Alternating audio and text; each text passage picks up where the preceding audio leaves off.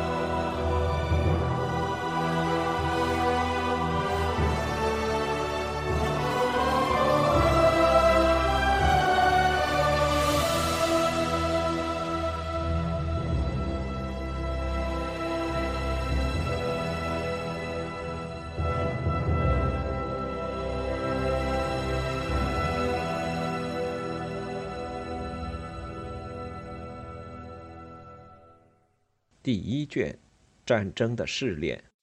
在路易九世去世后的十年中，英格兰王朝所面临问题的严重程度逐渐变得十分明显。当失去对利莫赞的控制时，其并没有为留住他而做出多少抗争。在利莫日，它是一块于1259年让给英格兰王朝的地区的首府，主教、子爵、圣马歇尔修道院院长。以及市民都是有着独立思想和不相容的野心的地方势力。主教是国王的人，与法兰西主教制度的君主主义传统保持一致。修道院院长曾经在1261年向阿基坦公爵宣誓效忠，但是他的继任者在下一年改变了立场。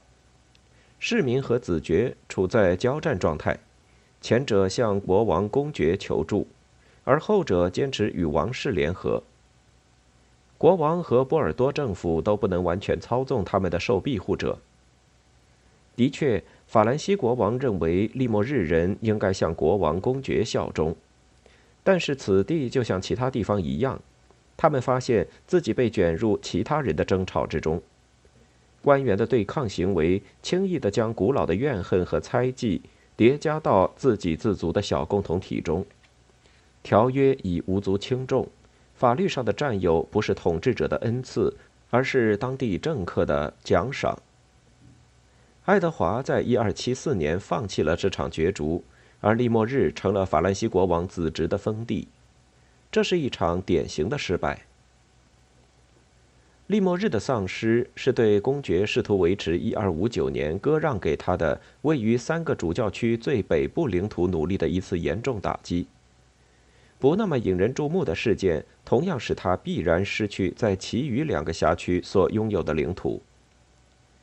许多在三个主教区中的法兰西国王的封臣，都拥有一些特权，即在他们的效忠可能被转移至另一人前，必须征得他们的同意。在某些情况下，特权是长期存在的。但是在另外的情况下，则是在签署该条约的前夕匆忙取得的。他们的效忠并不因此由法兰西国王赋予。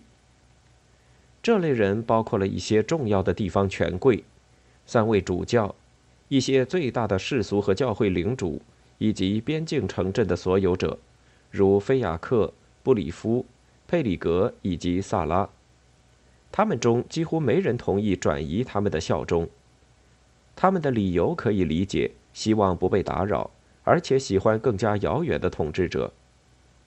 而同意转移他们效忠的人，经常不得不购买那些提供出来的特权和豁免权。这些权属使公爵在地方上的领主统治权变得和名义上的尊严无甚差别。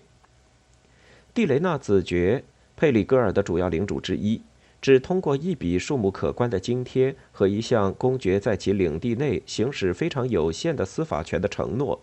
便被纳入了公爵的拥护者行列。另一位有特权的封臣佩里戈尔伯爵于1260年代在限制性的条件下承认了公爵的权威，而且在巴黎高等法院的默许下，于1270年代将其抛弃。在佩里戈尔南部，沿着多尔多涅河谷及其南岸流域，直到1320年代为止，英格兰王朝仍拥有一股强大的力量。这主要是由于建造了许多设防村镇，他们之中较为重要的是所有国王、公爵和他的官员们的根基：皮吉扬、丰罗克、伯略、拉兰德、莫里埃、博蒙以及蒙帕吉耶。这些地方的居民过去没有什么政治背景，他们是从森林中开辟的新土地的移民，他们直接依赖于公国政府，从他那里他们获得了自己的自由和特权。出于相似的原因，英格兰王朝能够在阿让地区另一片通过设防村镇大量开拓与殖民的领土维系其领地，但是在其他地方，佩里戈尔北部。利莫赞和圣通日的大部分地区，他们所有的领土被古老而强势的家族，以及伴随着由被保护者和依附者组成的不断渗透的网络化的教会团体控制着。形势是非常不同的，公国政府在逐渐衰弱，公爵对其司法权被持续侵蚀的现实能做得非常有限，甚至在公国的核心领土中也是如此。一场长期而且无处不在的军事占领行动毫无可能，但一次有限的军事部署是可能的，限制在主要的战略要点、浅滩和桥梁以及河流的交汇处。但即使是这样，在一片直到1259年都未曾扩展过滨海平原的领土内，这也完成的十分艰难。国王公爵曾在波尔多、布尔格、弗隆萨克。去布扎克、圣埃米利昂、皮若勒以及拉雷奥勒的要塞中驻扎部队，他们都位于公国的古老核心地带。在南部边境的巴约纳和达克斯地区也有驻防部队驻扎。在内地，军事据点不得不在许多年内逐步建立，而且花费不菲。爱德华一世投入许多精力和大量资源到这项工作中，他买下。建造或是修复了许多堡垒，并通过私下协议获得了剩余部分的共有权，还为特定军事目的建立了一些设防村镇，并筑有坚实的围墙。这些天制的堡寨为控制着爱德华一世大陆领地的更为遥远的躯体提供了一些基建，但是即便如此，他也从未成功控制过其治下超过六分之一的据点。公爵的势力在这些地方比其他地方更为凸显，但是在任何地方都不可能画出一条将公国和外界区分开来的边界。相反，法兰西和阿基坦的命运变化已经在两个世纪的进程中，使得一方留下的无数零散权力被另一方的领土围绕，就像一次退潮后形成的洼地岩池一样。当一方从波尔多地区沿着河谷向东移动进入内地，公爵的领土就在不知不觉中与国王的领土混合。这其中有一些较强势力的孤岛，偶尔享有特权的城镇，或者有驻军的驻守堡垒。这里有定期的巡回法院，他们在小集镇的生活中形成一些插曲。巡回官员在其中以公爵的名义主持公道。这里面有模糊不清的权利，经常有待争取，经常存有争议，经常被忽略。最高统治权并不是权力，而是大量以私人契约和短暂的地方政治需要为基础的个人效忠。有些情况也许是真实的，就像那位精明的、长期反对法兰西的布尼法斯八世，在一二九八年对一位法国大使所说的那样。比起法兰西的国王们，加斯科涅人会倾向于被英格兰王朝统治。但是他们真正想要的，他接着说道，是有大量的领主，因此他们也许永远不用再被其中的任何人触及。于一二七零年代被牢固确立的从国王公爵的法院向高等法院上诉的权利，是实现他们目的的完美工具。也是公国政府大部分政治难题的根源。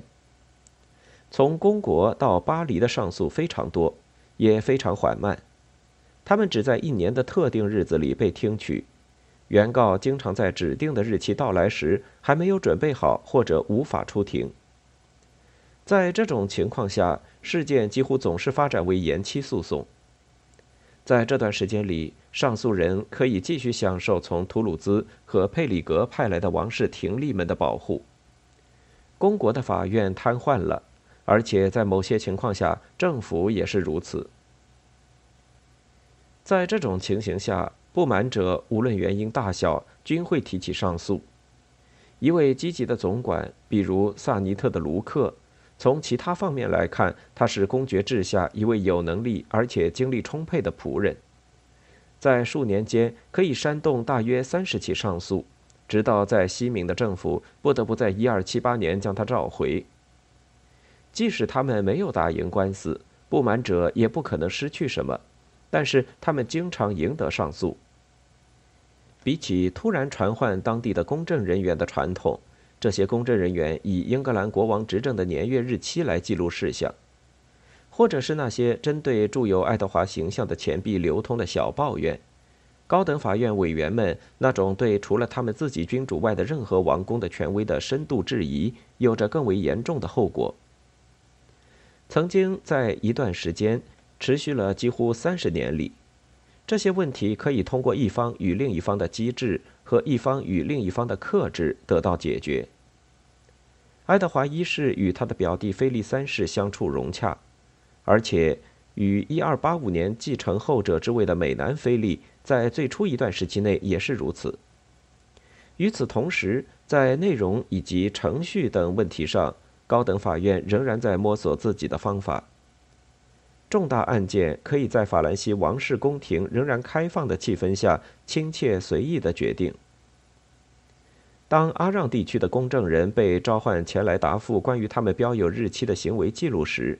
加斯科涅的总管可以通过出庭声称负责的方式帮助他们摆脱困境，进而同更有权势的王室御前会议成员在幕后一起解决问题。爱德华统治时期最著名而且最危险的上诉，涉及他的比利牛斯大封臣贝阿恩的加斯东。从未通过司法途径解决，而是爱德华说服了菲利三世对加斯东施以压力。这项上诉最终被撤回，上诉人被迫向他的主人屈服，并在位于温切斯特的监狱里度过了一段时间。法国法理学的发展。以及美南菲利趋于强硬的政策，使得未来的争议不那么容易得到同样解决。施加外交压力是爱德华一世政府善于应用的手段。在一二七零年代中期，爱德华的公国官员们竭力通过向上诉人加以种种处罚的手段来阻止上诉，对失败者尤其如此。一二八五年，高等法院的一项法令通告。废止了这种做法。国王公爵的官员们有在其法院作出判决之前扣押诉讼当事人财产的习惯，这是一项旨在防止潜在的上诉人将他们的领地置于法兰西国王保护之下的措施。公爵并不需要走这样的极端，以致有所不快。许多凭此能重获公爵青睐的许可被授予那些不成功的上诉人。条件是，如果他证明提出上诉并且失败，是因为多年来官僚主义的冷漠忽视了他可以期待的权利。这些制裁变得越来越严重。一二八九年，一些波尔多市民以这座城市的名义上诉，反对爱德华的官员们对他们特权的忽视行为。爱德华这一次的回应是，没收所有运抵英格兰却没有附带一份能证明其主人忠心证书的葡萄酒货物。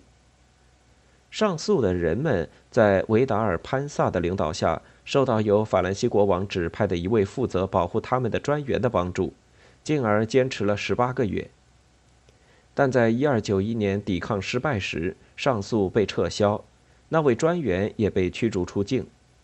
而维达尔·潘萨则被关进一辆囚车里游街示众，然后被判处绞刑。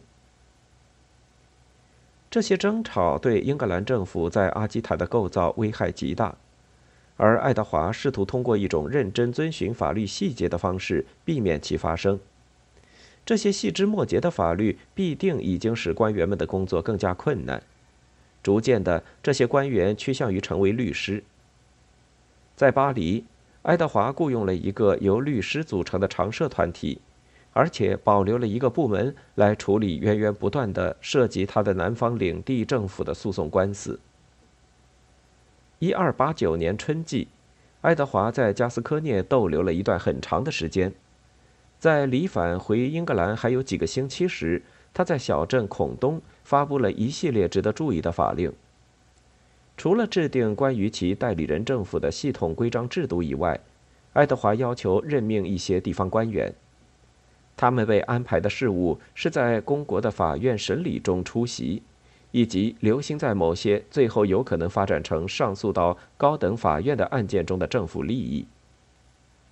在同一份文件中。爱德华采取了多种措施，目的在于保护他远离那些关于他对臣民做出过背离行为的指控。与此同时，又是那些向他自己或者他的官员们提出的上诉更加合乎本地诉讼者的意愿。公国的大部分诉讼被指派给位于各种各样的地方中心的专业法官，这本身就是一次创新。这些法官的判决可能因向新近在波尔多成立的上诉法院提起上诉而受到质疑。难以回答这场有趣的试验是否成功。也许没有司法改组可以阻止那些源源不断的上诉。根源中的政治因素要多于司法因素。实际上，它因时间短暂而未能成功，因为五年内公国就会落入法兰西国王手中。一二九零年，英格兰政府在阿基坦的突然崩溃，验证了爱德华几年前从他经验最丰富的加斯科涅顾问那里得知的最糟糕的悲观预言。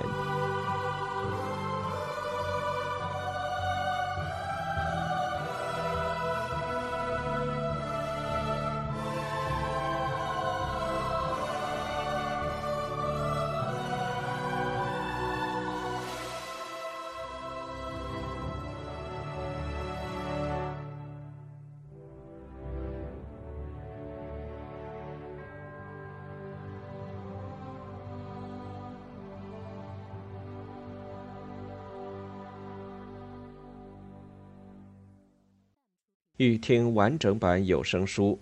请关注我的微信公众号“我也读书 FM”，获得收听与更新信息。